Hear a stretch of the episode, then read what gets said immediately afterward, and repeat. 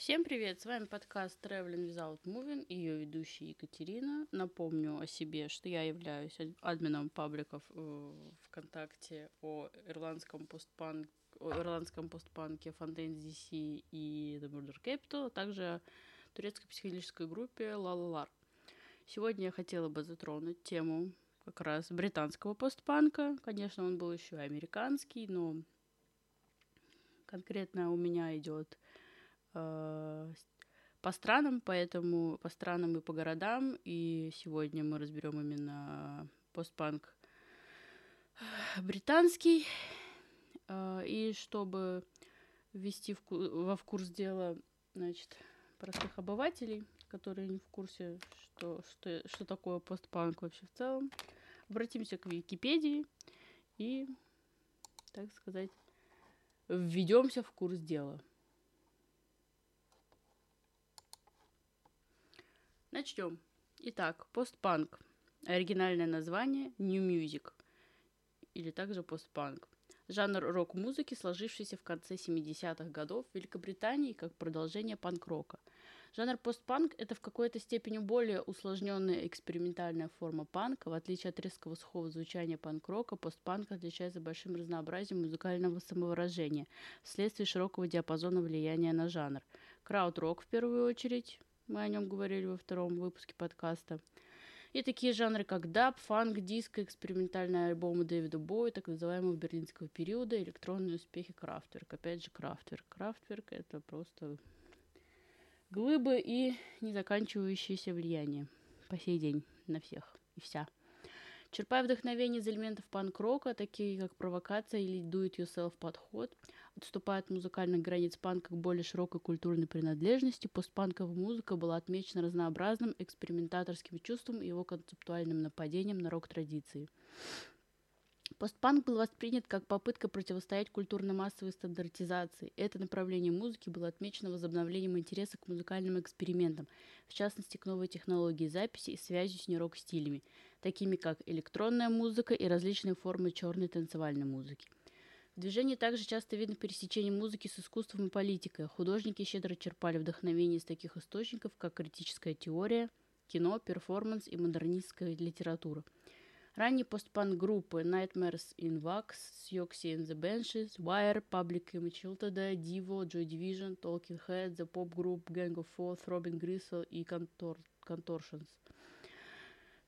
С его наибольшим периодом роста в конце 70-х и начале 80-х постпанк-музыка была тесно связана с, разви с развитием жанров, таких как готик-рок, no-wave, industrial – к середине 80-х годов большая часть движения была рассеяна, э, рассеяна, обеспечивая толчок для большого развития последующей альтернативной независимой музыки. В последующие десятилетия стиль иногда возрождался. Итак, Манчестер. Группы Joy Division, New Order, The Smiths и Happy Mondays. В конце 70-х и 80-е годы немногие точки на карте мира могли конкурировать с Манчестером по количеству выдающихся артистов. Поначалу манчестерский саунд определяла группа Joy Division, мастера сумрачного, страстного, утопического постпанка. Позже, после смерти фронтмена Иена Кертиса, они переродились в New Order и заиграли электропоп. В 80-е город окончательно превратился в эпицентр британской музыки, а ранний постпанк сменился пестрой амальгамой стилей. The Smiths стали образцом нового инди-рока, соединив сверкающие мелодии с меланхоличными интровертными текстами. В то же время Happy Monday с их страстью к вечеринкам и запрещенным препаратам придумали новый тип гитарной музыки, подходящий для танцполов, и стали хедлайнерами движения, известного как Манчестер. Таким образом, Манчестер на протяжении всего десятилетия оставался на переднем крае музыкальных инноваций. Лейбл Factory Records. Лейбл Factory Records возник после того, как Тони Уилсон, телеведущий из Манчестера, унаследовал некоторую сумму денег и решил потратить ее на издание пластинки с музыкой групп, которые ему нравились. К этому времени он уже некоторое время организовывал клубные концерты под вывеской Factory. Отсюда взялось название и лейбла, и его первого релиза, сборника Factory Sample. На пластинке случайно указали адрес конторы. В действительности это была просто квартира с основателя Factory Records Алана Эрасмуса. И демозаписи стали приходить по почте одна за другой. В итоге то, что начиналось как лейбл «Однодневка», задуманное для издания единственной пластинки, превратилось в предприятие, которое определило музыкальный образ Манчестера эпохи постпанка – Именно тут выходили пластинки Joy Division, New Order, The Durutti Column и Happy Mondays. Благодаря в том числе узнаваемому новаторскому оформительскому стилю Питера Севилла Factory Records стал одним из самых влиятельных и любимых публикой независимых рекорд-лейблов Великобритании. Пространство за Асьенда. Factory Records и группа New Order открыли ночной клуб за Асьенда в 1982 году – его историческая роль оказалась двоякой. С одной стороны, он стал одним из самых легендарных клубов всех времен, с другой едва не обанкротил музыкантов New Order. Концептуальные стилистические соображения всегда заботили Тони Уилсона намного больше, чем финансовые дела, и став директором за Асьенда, он и не подумал изменить своим привычкам. Поначалу клуб был просто площадкой, на которой выступали местные и гастролирующие музыканты, но во времена расцвета эйсид хауса и рейв-культуры стал настоящей клубной мекой – а диджеи превратились в новых суперзвезд. Однако, поскольку эта публика не употребляла алкоголь, предпочитая экстази, The Hacienda терпела убытки и удержал на плаву лишь коммерческий успех спонсоров группы New Order. Конечном итоге гопники с оружием, стремившиеся заработать на наркотрафике, подорвали репутацию клуба, и после того, как вкусы аудитории также стали меняться, Hacienda закрылась в 1997 году. Следующий город – Шеффилд. Группы Кабаре Вольтер, The Human League, Artery, Clock DVA. В конце 70-х, э, 70 в английском Шеффилде возникло множество групп, которым предстояло оказать влияние на будущее поп-музыки. Для многих артистов этого времени панковский месседж «Начнем историю музыки с нуля» стал стимулом для дальнейшего освоения возможностей электрической гитары. Однако нашлись и те, кто воспринял этот освободительный пафос иначе. Теперь, рассудили они, можно было делать буквально все, что угодно. Кабре Вольтер, например, сводили воедино индустриальный скрежет, манипулирование магнитофонной пленкой, искаженное звучание кларнета и шипящую электронику. На выходе получалось нечто, не имеющее аналогов. The Human League вплетали в свой электронный панк поп-мелодии. Эртери пугали слушателей мрачной новой волной в духе Joy Division, а Clock DVA производили серию индустриально-электронных взрывов. Пространство Western Works – в конце 70-х промышленность в Шеффилде переживала не лучшие времена. Из-за этого освобождалось множество старых заводских фабричных помещений, которые их владельцы были только рады сдать музыкальным группам под репетиционные базы и студии. Одним из самых популярных мест стала бывшая ножевая фабрика Western Works, отданная в управление участникам кабаре «Вольтер». Это не только позволило самой группе сочинять, записывать музыку и репетировать круглые сутки, но и положительно сказалось на судьбе других местных артистов, которым теперь было куда прийти и сделать домозапись – так произошло, например, с замечательной постпанк группой I'm So Hollow.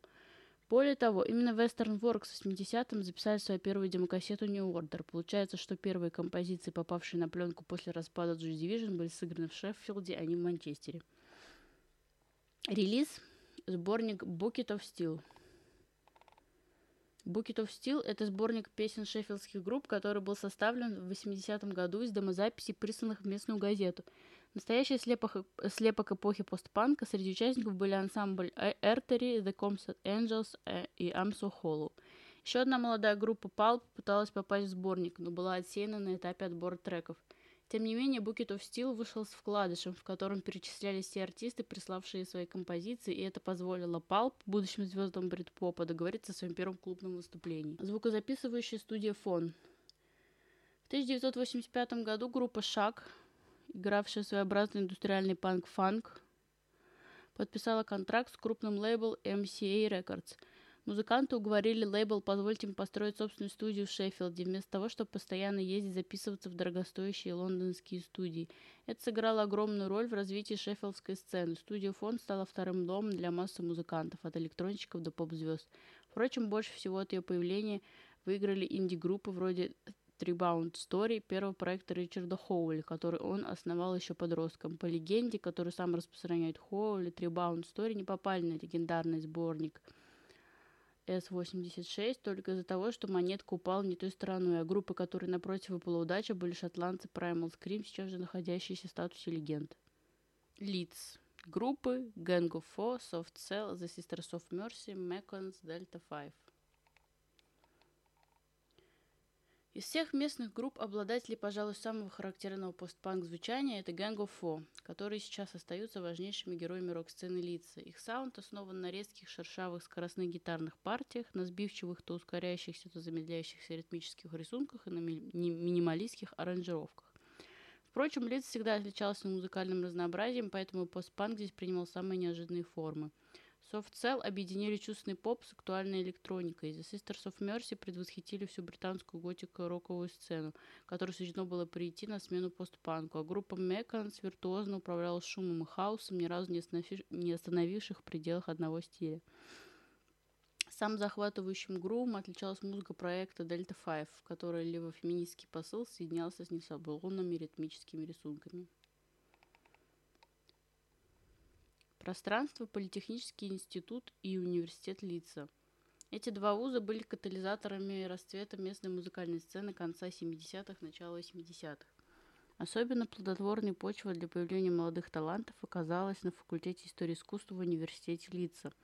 Он стал колыбелью Soft Cell, Mekons и Gang of Four. А вот, например, группа Скрити Полити была образована выходцами из политехнического – это была эпоха максимальной открытости и творческой свободы, а у университетских преподавателей в Литсе к тому же была репутация радикалов. Один из них, например, в свое время входил в кружок ситуационистов.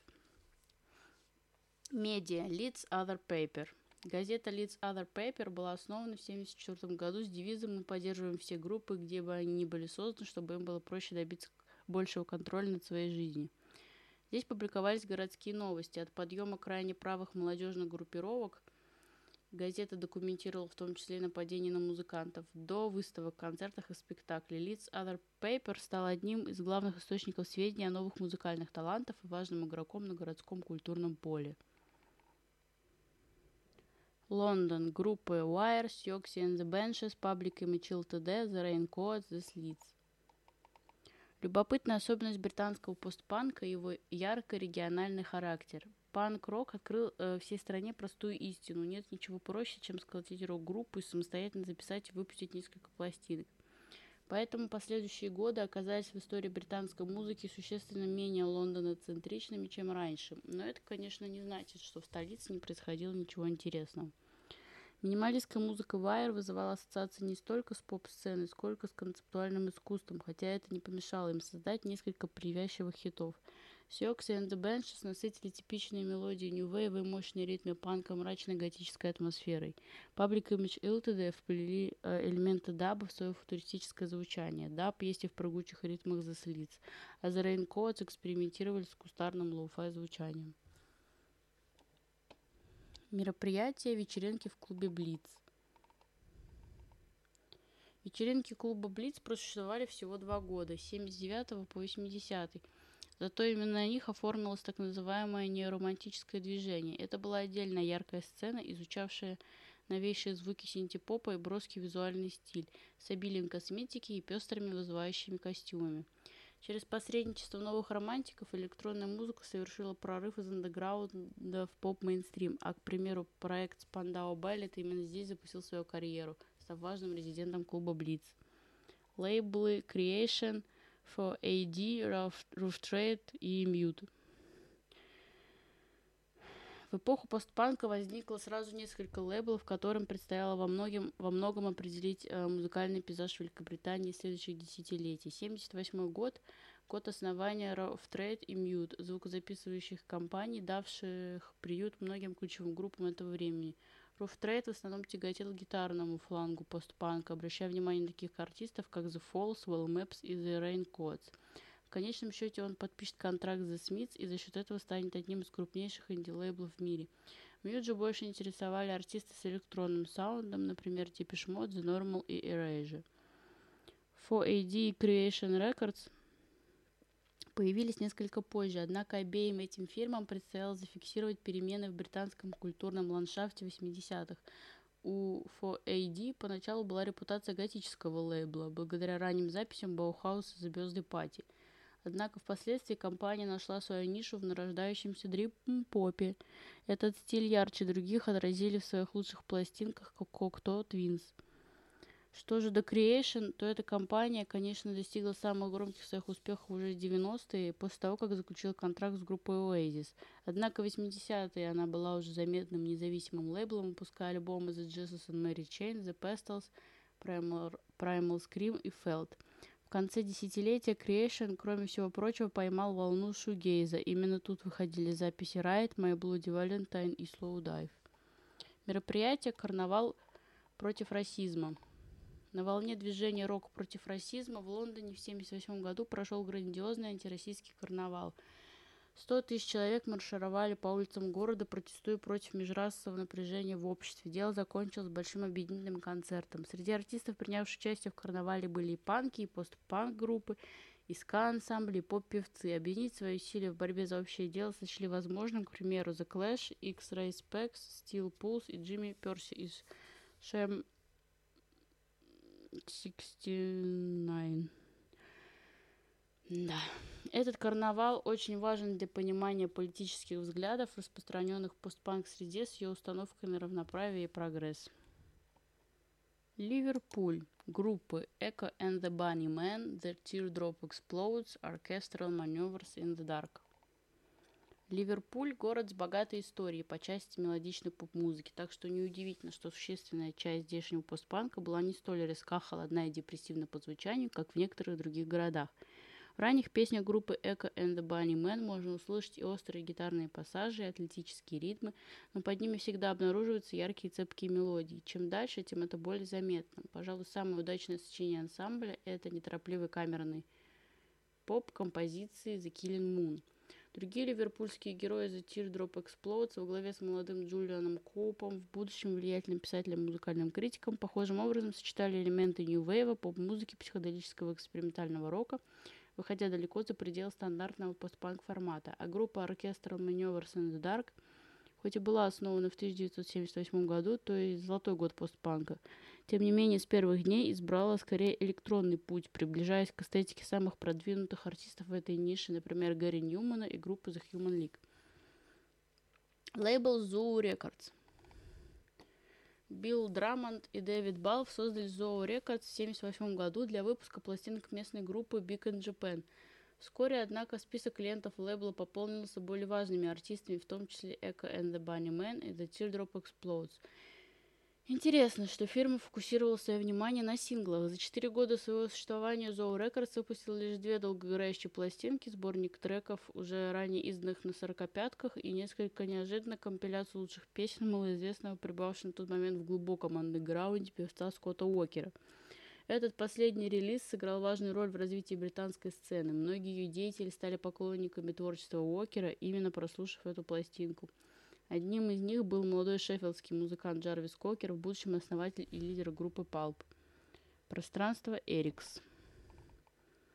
Конечно, самой знаменитой концертной площадкой в Ливерпуле всегда был и остается клуб Кеверн, в котором проходили ранее концерты The Beatles. Однако были другие важные места, например, Эрикс, прямо через дорогу – это заметная точка на карте ливерпульского постпанка. Открывшись в 1976 году, клуб стал устраивать концерты как местных, так и гастролирующих артистов уровня The Slits, Buzzcocks, Wire, XTC и New Order. В клубе действовали членские карты, позволяющие их обладателям покупать билет со скидкой, а концерты здесь периодически проходили не только по вечерам, но и днем. На последние допускалась публика моложе 18, так что в декабре 1979 года, например, Ливерпульские подростки имели возможность побывать на выступлении Joy Division в 5 вечера. Музыкантам же эти лишние концерты приносили дополнительный заработок.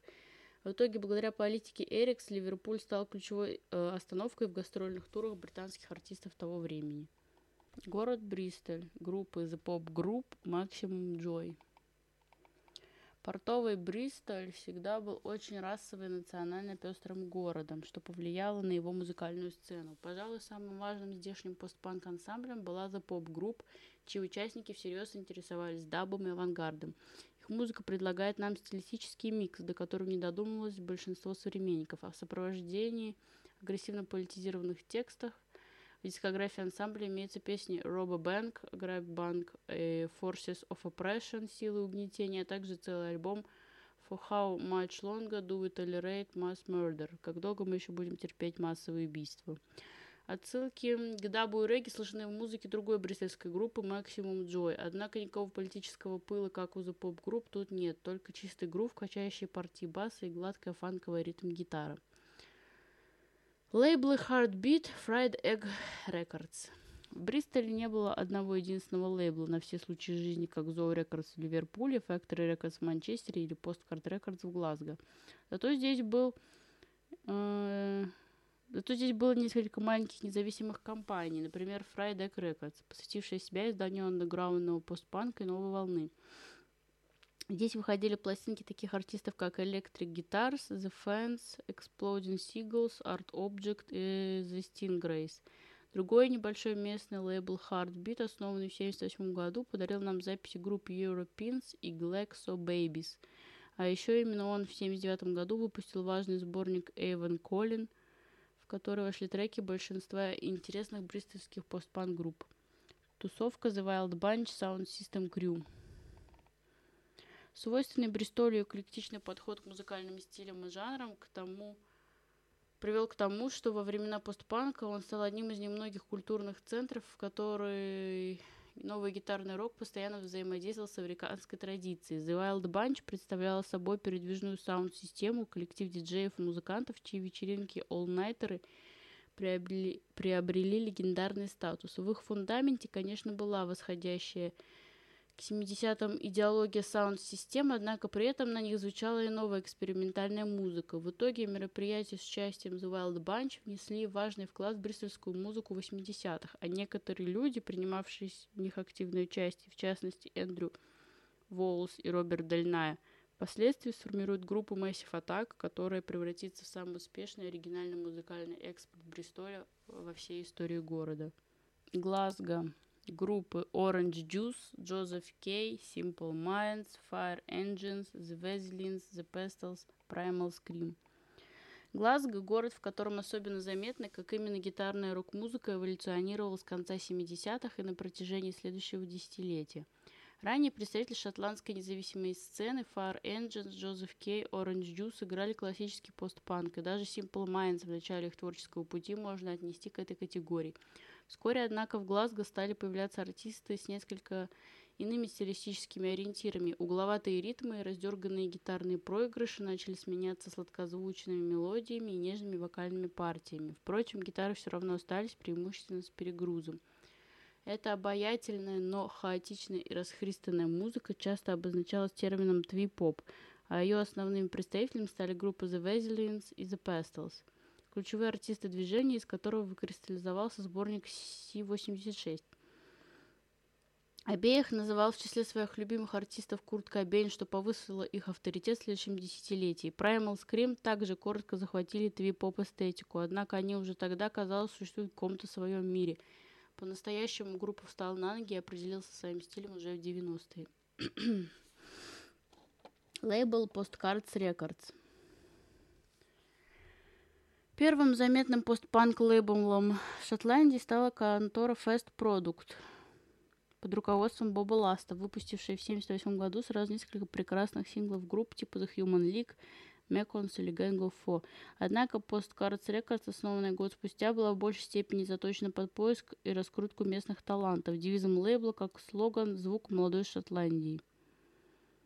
Музыка, издававшаяся компанией, как правило, отличалась более ярким мелодизмом. Скажем, звонкая инди-ансамбля Orange Juice явно впитала влияние и соло, и мягких балладных треков The Velvet Underground. То же касалось и других резидентов Postcard Records проекта Джозеф Кей. И в целом, каталог лейбла ярко демонстрирует переходный этап от жесткого постпанк саунда к воздушному тви и инди-поп звучанию, вековечному в компиляции C86. Релиз сборник C81. Несомненно, самый знаменитый кассетный, кассетный сборник приложение к журналу NME New Musical Express 80-е годы. Это уже не раз упоминавшийся C86, вышедший в 86 году и ставший выставкой достижений инди-музыки с неизменно яркими мелодиями, звонкими гитарами и типичной наивностью твипопа. Однако пятью годами ранее свет усилиями того же NME лейбла Raw Trade вышла другая, более неоднородная компиляция, в которую попали многие группы из Глазго, например, Orange Juice, Joseph Key и Aztec Camera. Наряду с ними в плейлисте фигурировали Кабаре Вольтер, The Rain Cause, исходно мыслящие артисты из других стран, немцы DAF, американцы Пере Убу, ирландцы Virgin Prunes.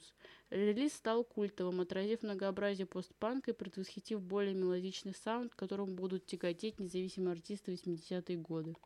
Бирмингем. Группы The Specials, Swell Maps, Big Bag, Au Pairs, Dixie's Midnight Runners, Duran Duran. В эпоху постпанка бирмингемская сцена выглядела довольно своеобразно. Группы типа The Specials, образовавшиеся в Ковентре в 20 милях от Бирмингема, или The Beats с их нестандартными ритмами, чаще относят к ска-возрождению. Хотя на самом деле политизированный уклон в текстах песен и унаследованный от, панк от панк-рока импульс границ больше нет, можно делать все, что угодно, роднит их с постпанком. В сущности, это не менее важные деятели эпохи, чем Joy Division или Gang of Four. Из более строго относящихся к постпанку артистов, возможно, самую выразительную музыку играли Swell Maps. Авторы шумных песен, полюбившихся знаменитому диджею Джону Пилу. Параллельно в Бирмингеме существовали такие проекты, как Pigback, пионеры экстремаль... экстремального стилистического микса постпанк, фриджаз, скай, соул, а также OPRs, мастера гипнотических ровных ритмов. Пеструю картину дополняли Dexys Midnight Runner, занимавшиеся новой волной с привкусом соула, и Дюран Дюран, одна из самых успешных групп неоромантического направления. Вероятно, именно из-за эклектической фрагментированности местной сцены город часто обходит стороной при разговоре о постпанке, однако в действительности ему, несомненно, было чем похвастаться. Пространство Room Runner – Ключевая концертная площадка Бирмингема времена постпанка клуб Room Раннер сыграла важную роль в истории второй волны ска и в истории неоромантического движения. Заведение э, предоставляло местным артистам бесплатное репетиционное время. Этим и пользовались Дюран-Дюран, позже ставшие его главными резидентами, и Уб Фоти и Dexys Midnight Runners. Именно здесь был снят клип на самую знаменитую песню группы The Beat Mirror in the Bathroom. Съездив в Нью-Йорк и посетив там легендарный клуб-студию студию 54 основатели Рамранер решили превратить его в клуб для тех, кто любит красиво одеваться. Дошло до того, что Оззи Осборна, икону хэви-металла, по рассказам, однажды выставили за дверь за то, что он выглядел слишком неряшливо. Некоторые участники группы Дюран Дюран работали в Рамранер перед тем, как стать знаменитыми. Например, Ник Роудс был здесь диджеем. В 2006 году он выпустил сборник музыки, которая часто звучала в клубе – в него вошли треки Крафтверк, Игги Попа, Грейс Джонс, Вайер, Брайана Ферри и The Human League. Релиз – сборник A Night at the Flicks. В 1985 году Джон Бакстон, Терри Боузман и Пол Пенник, участники местной группы The Accused, выпустили сборник самых интересных, на их взгляд, представителей бирмингемской музыкальной сцены – Учитывая свойственный ей эклектизм, а также год издания, неудивительно, что компиляция получилась весьма неровной, затрагивающей по касательной сразу несколько разных жанров. Внутри и звонкая инди-группы Mighty Mighty, и прямолинейный панк-рок проекта Drongos for Europe, который фигурировал здесь под псевдонимом Slaughterhouse 5. Еще есть New Wave, синтепоп и регги. Все композиции записаны в местный Flick Studios, которая просуществовала совсем недолго, но успела предоставить кров артистам самого разного профиля, от свирепых металлистов на Palm Dev до тихой и мелодичной группы Felt. Подытожить этот подкаст хотела бы мыслями из послесловия книги Саймона Рейнольдса «Все порви начни сначала» про постпанк – зачитаю просто некоторые отрывки, потому что я когда начала записывать целиком, это было больше 20 минут. Ну, в общем, прям отрывки тогда прочитаю, какие-то а, основные мысли. Годы постпанка промчались как один долгий поток бесконечных сюрпризов и неиссякаемой креативности. Ты постоянно ждал нового поворота, следующего скачка вперед, но к 85 году оказалось, что вся энергия была растрачена, и почти каждая идущая от панка траектория достигла тупика или исчерпала саму себя – в общем, тут говорится, что в 85 году э, Мадонна подхватила все, значит, э, сливки пост... Ну, не то, что сливки постпанка. В общем, она вдохновлялась и Soft Cell, и The Slits, и всем, чем только можно. В общем, и продуктом этого явилась э, Песня постфеминизма Material Girl. В общем, альтернативная сцена была в плачевном состоянии к 85 году. Э, рецензии писались очень скучные. Суть постпанка заключалась в передовом мышлении постоянного поиска путей вперед – Нетерпеливое желание скорее достичь будущего продолжилось в тех представителях нового попа, которые занимались изучением новейших электронных технологий и черпали вдохновение из современной черной танцевальной музыки. Периодизация в культуре всегда дело довольно сложное. Но одна из причин, по которой основная часть этой книги, она идет от 78 до 84 года и завершается в 84 году, заключается в том, что сдвиг независимой культуры от футуризма к ретро-эстетике по-настоящему оформился именно в том году. Желание все порвать и начать сначала, лежавшее в основе сначала постпанка, а затем нового попа, все еще, все еще существовало, но впервые этот импульс принял форму взглядов в прошлое.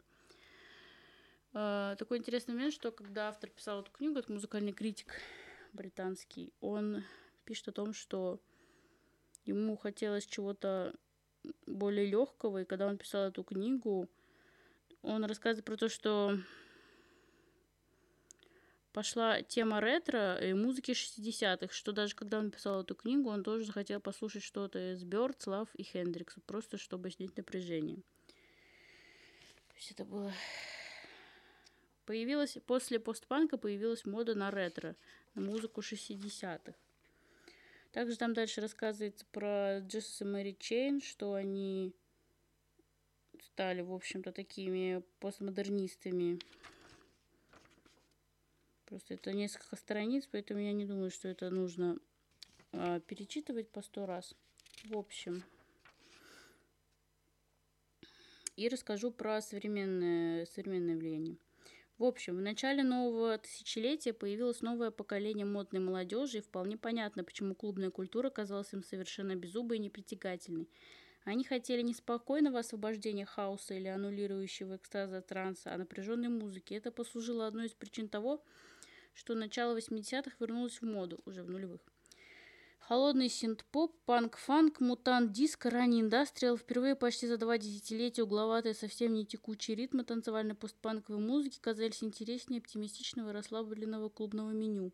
Дело было не только в том, что музыка ранних 80-х была заново открыта диджеями и фанатами, появлялись новые группы, на которых повлияла эта эпоха – когда автор задумал эту книгу в начале 2001 года, возрождение интереса постпанку только брежило на горизонте. За последующие четыре года появились ретро-антологии и переиздания от Кабаре Вольтер, Фробин Грисел,